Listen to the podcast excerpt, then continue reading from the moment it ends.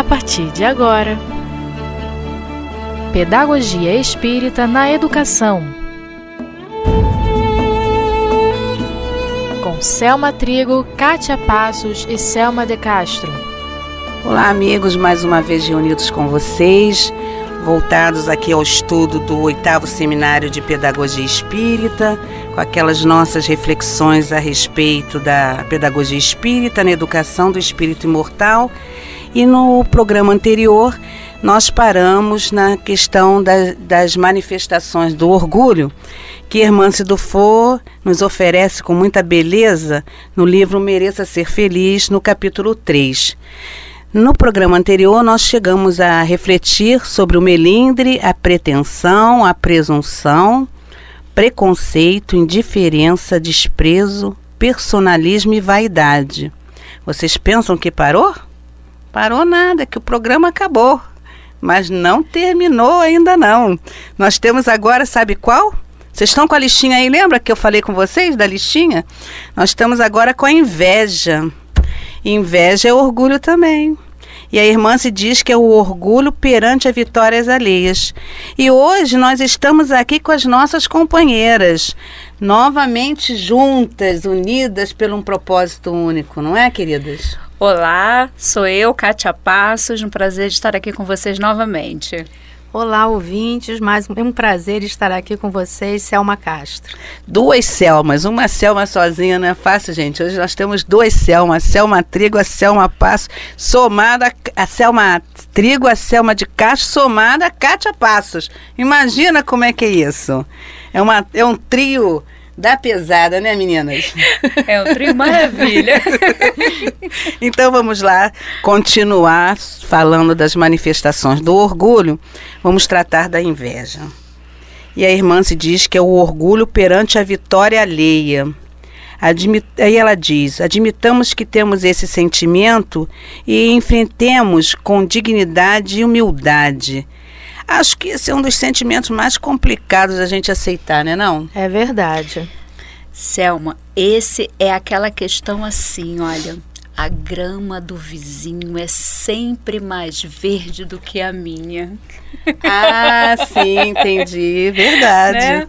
Ela assim está sempre mais bonita. Nossa, como é que ele consegue um carro zero, um importado? Como é que ele consegue o trabalho tanto e não consigo. Verdade. Olha as manifestações aí da inveja.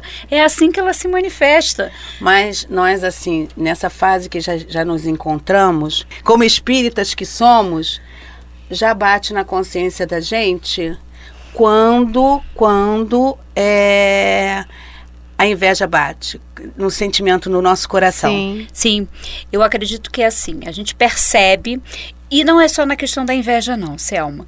Eu acredito que nessa, em todas as outras situações, a gente percebe, né, é um sinalizador. Eu costumo dizer para minhas crianças que é como se fosse uma lâmpada. Ela acende, é. né? Ela acende e a gente diz, espera aí, eu estou detectando que é algum caminho que eu não tenho que seguir. É, só, que na ver, só que, na verdade, né, isso mexe com a gente. E é isso que irmã se vem sinalizando né, na realização desse autoconhecimento. Quando isso mexe com a gente, lá no, né, no fundo, no íntimo, é o momento de nós pararmos e pensar assim: por que, que isso está mexendo comigo? É. E analisar, refletir. Porque, na verdade, muitas das vezes isso mexe, a gente sente o incômodo, mas a gente não para, não reflete. E ela sinaliza que esse é o grande momento, né? Que vai ali estar alguma coisa mexendo no nosso íntimo, esse é o momento de parar e se perguntar por que que isso mexeu comigo.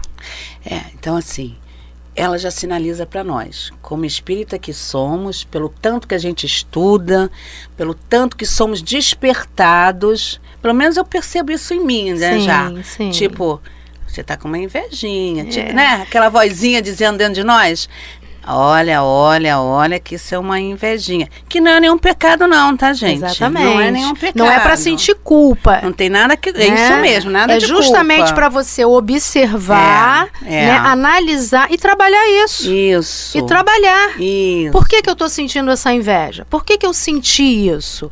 Vamos lá, vamos pensar.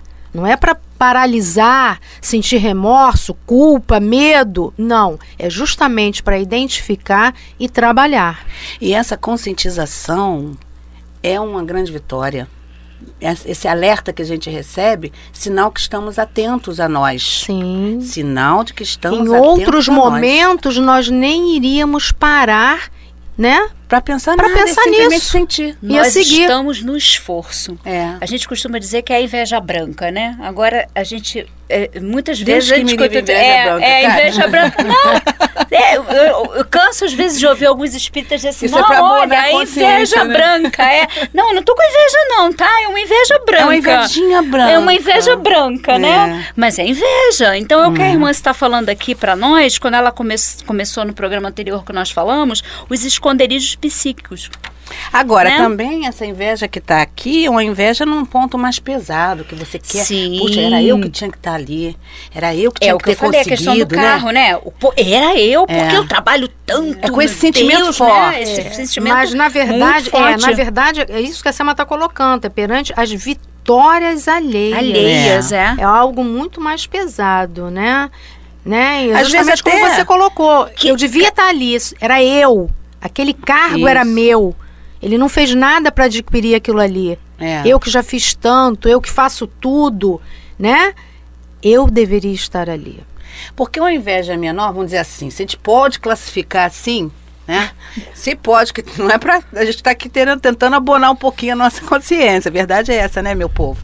Mas, ah, ah, tipo, ah, eu tô com um carro velho, nunca consigo trocar, tô sem dinheiro, cheio de dívida. Alguém da- do meu grupo social eh, consegue trocar para um carro que eu de todo o meu sonho, né? Aí eu sinto aquilo assim, puxa vida, e eu não consigo, ela conseguiu, né? Como pode? Nunca dá certo para mim. É uma invejinha, tá, gente? É uma invejinha. Mas quando isso desperta na nossa consciência, é maturidade do espírito. Que a gente tem que resgatar isso de não, ela conseguiu porque ela mereceu, era o momento dela.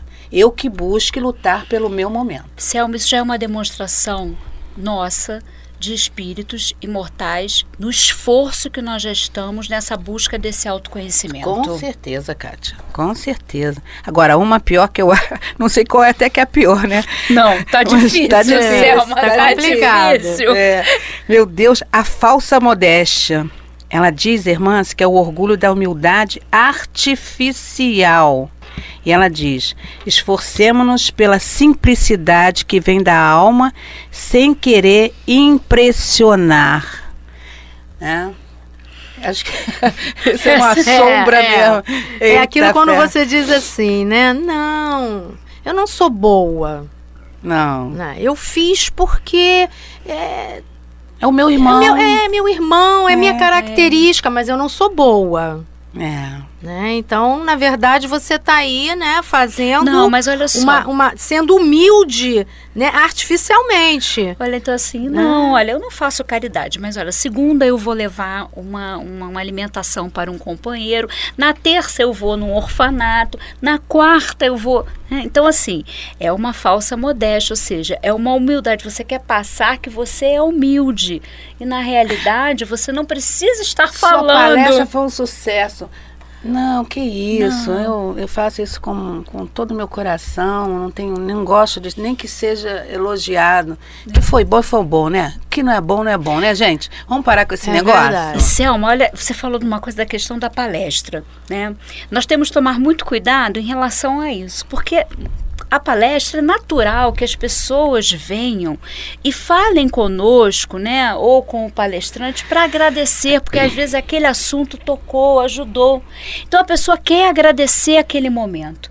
Muitas vezes aquela pessoa que está fazendo a palestra sai porque às vezes não quer se deparar com essas questões, né? Então a gente também tem que tomar cuidado com E, isso, na porque a verdade, gente pode ouvir o companheiro que quer agradecer quando foi beneficiado. E na verdade, quando você chega na, a elogiar a palestra, o estudo, isso serve de estímulo para quem fez a palestra, para quem fez o estudo, para que ele prossiga nesse caminho. Isso é um grande estímulo, né? Nós temos que pensar nisso. Bom, eu dei o exemplo da palestra como poderia ser num trabalho de equipe, uma realização Sim, de um trabalho. na própria empresa, do, numa né? empresa ou em casa para um, né, para algo que você tenha feito.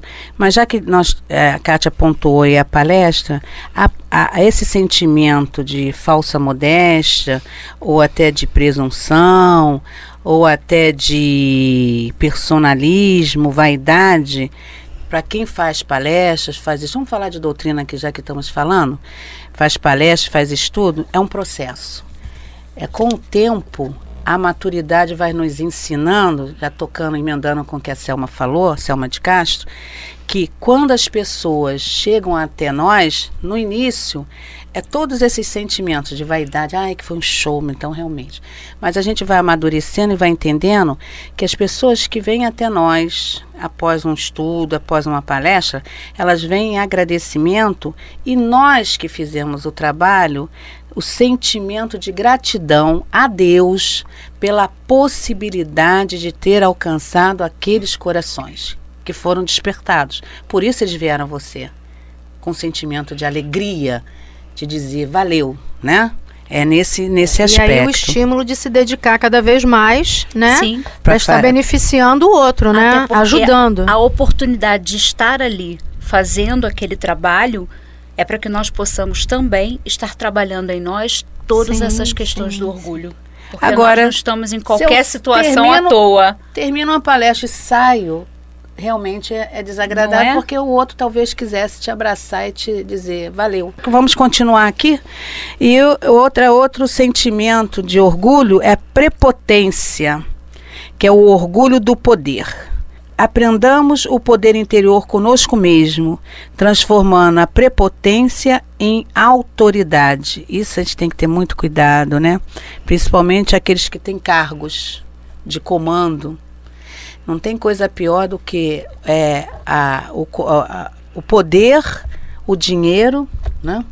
Eles mexem com as nossas emoções, eles, eles destoam a nossa personalidade se não tivermos cuidado, porque somos orgulhosos. E até mesmo, Selma, é, saindo um pouco aí dessa questão né, da autoridade né, em relação ao governo, a prepotência no sentido do poder junto à família. Existem famílias, né, seja aí na figura paterna ou materna, que acham que detêm esse poder. Né? E aí justamente né, é- é- é- essa, essa autoridade se torna um autoritarismo. E aí a gente, né, tem que ter cuidado aí junto aos nossos familiares, junto ao núcleo familiar, né? É, essa autoridade está em todos os aspectos em que a pessoa tem um, um comando, Exato. né? Tem uma responsabilidade para um grupo de pessoas, né? Então essa postura deve ser bem trabalhada. E aí, tocando já que você falou em família, os pais precisam entender, né? Que a autoridade não é mais aquela autoridade que muitos de nós, jovens de 50 anos, vivenciamos Sim. né? de impor e ter que ser, sem saber ouvir, sem saber trocar. Né? Hoje os espíritos estão chegando aí, esses novos espíritos que estão reencarnando, eles não estão disponíveis a dizer sim, sim, não, não. Eles querem saber o porquê. São questionadores, São né? questionadores e perfeito, tem que ser mesmo. Porque são individualidades e têm o direito de saber o porquê do sim e porquê do não, né? E nós temos condições de trocar. É. Já temos essa condição de trocar, mas precisamos estar abertos. E se nós entrarmos com essa autoridade, nós não vamos conseguir. E aí sim vamos criar embates Com todo mundo. com todo mundo. Com e todo aí mundo. vamos estar realmente numa posição muito desconfortável, Desfavorável. né? desfavorável, né? E esse, a prepotência do poder não é só na posição de chefe, mas na posição social também. Né? Não, eu sou, eu vou fazer diferente do outro. Eu tenho esse direito, eu tenho esse poder de, de acionar, ou de me deslocar, ou de me favorecer. É nesse aspecto também, né? Em todos os sentidos, Selma, até eu costumo sempre falar também na questão do muito, a gente fala do macro, vamos falar do micro também, né? Por exemplo, num condomínio, se a gente mora num condomínio, né, a questão do, do porteiro, do auxiliar de serviços gerais, muitas vezes É. a gente se coloca porque acha que tem o poder. Eu pago o condomínio, É. né? Então aquele funcionário ele tem que estar sobre o meu poder. Submisso, né? Submisso a mim. Me servir. né? Então, assim, é o nosso dia a dia. Essas transformações, tudo isso que a irmã está falando para nós, nós vamos trabalhar no nosso dia a dia. É né? verdade. Porque é a nossa vivência de espírito, é assim que nós vamos vivenciando e crescendo. Inclusive, né, até na escola, né? Quem trabalha em escola sabe disso, que hoje os pais têm uma postura bastante que não é um bom exemplo, né? Que passa os jovens a fazerem também. Eu te pago para você me ensinar. É o, é o uso do considerado poder, que para mim não é poder nenhum, mas a gente tem que ter cuidado com as nossas falas, né? E para terminar, entre a lista que ela colocou, que deve ter muito mais que isso, senão ia ficar um livro. Né? Só, só de listas, né? Só só, de de manifesta só de manifestações do orgulho. Aí vem a dissimulação, que é o orgulho nas aparências. E ela diz: esforcemo-nos por ser quem somos, sem receios, amando-nos como somos. Olha que coisa linda, né? É, não, não, não, não temos que nos preocupar de aparentar aquilo que não somos ou aquilo que não sabemos, né? Querendo falar coisas que, não, que você não tem domínio, que você não conhece, né?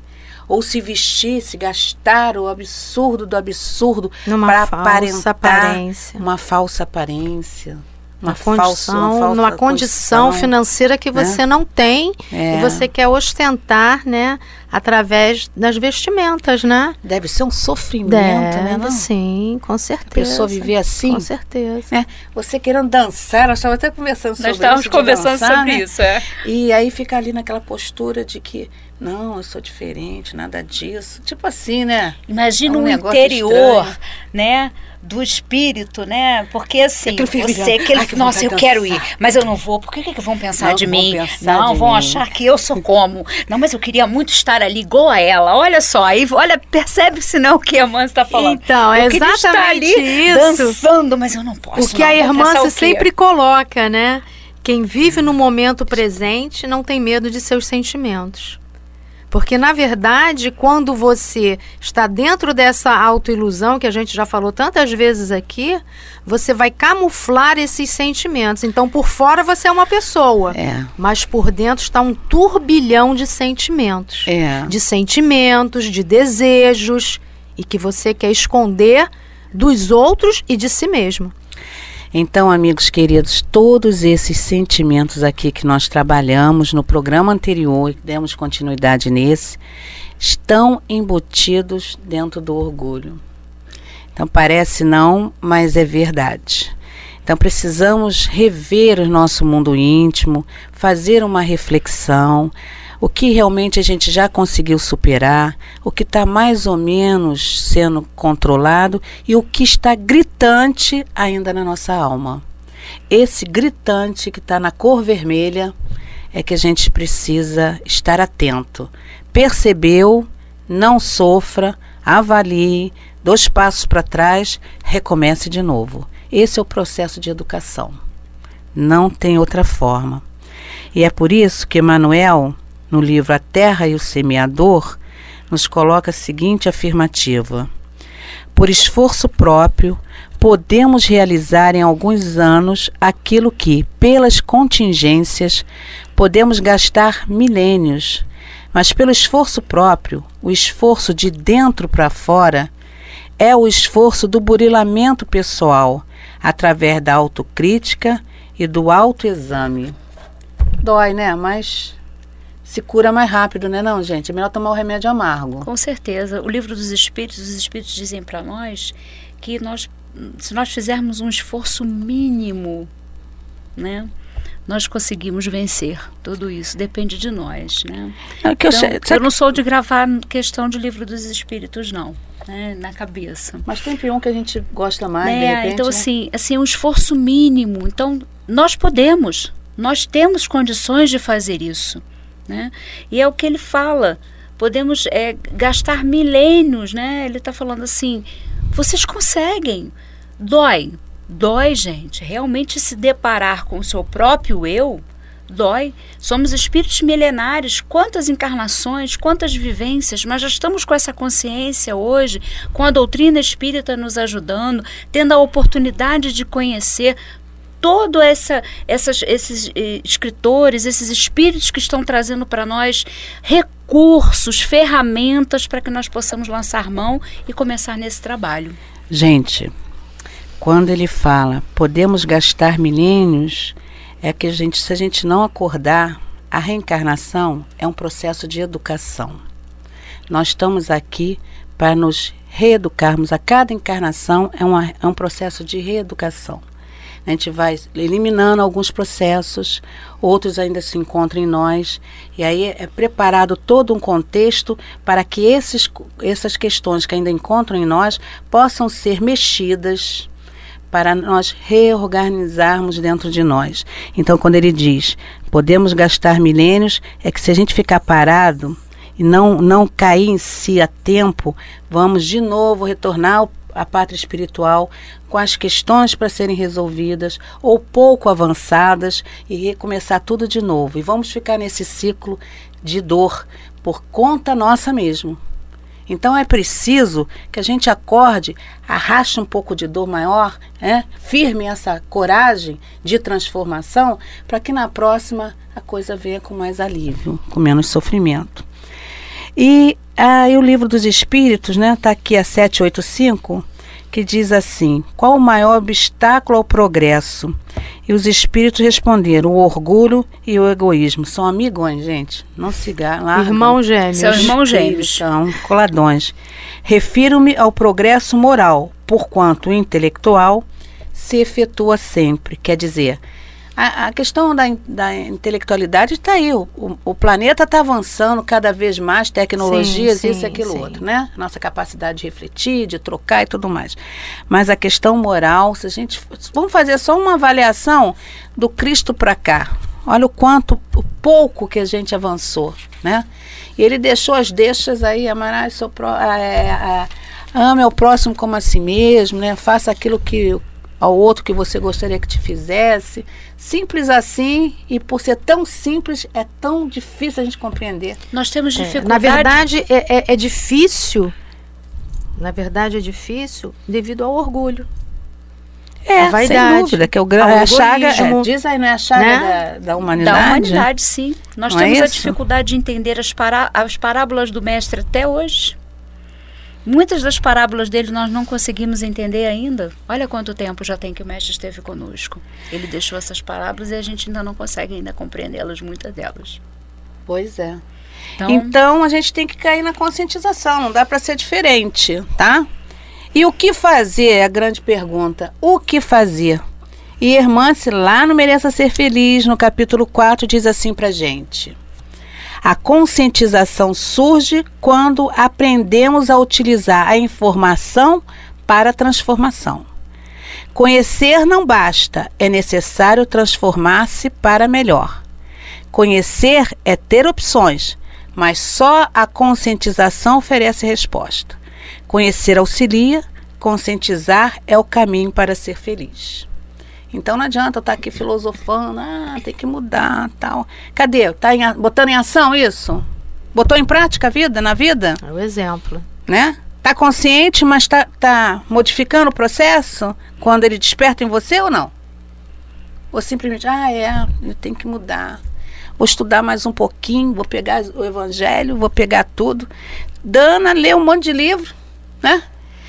Sabe as questões, não é o caso da que ela só sabe uma, não é o caso da Kátia, a Kátia sabe uma. E eu sei uma também, gravei.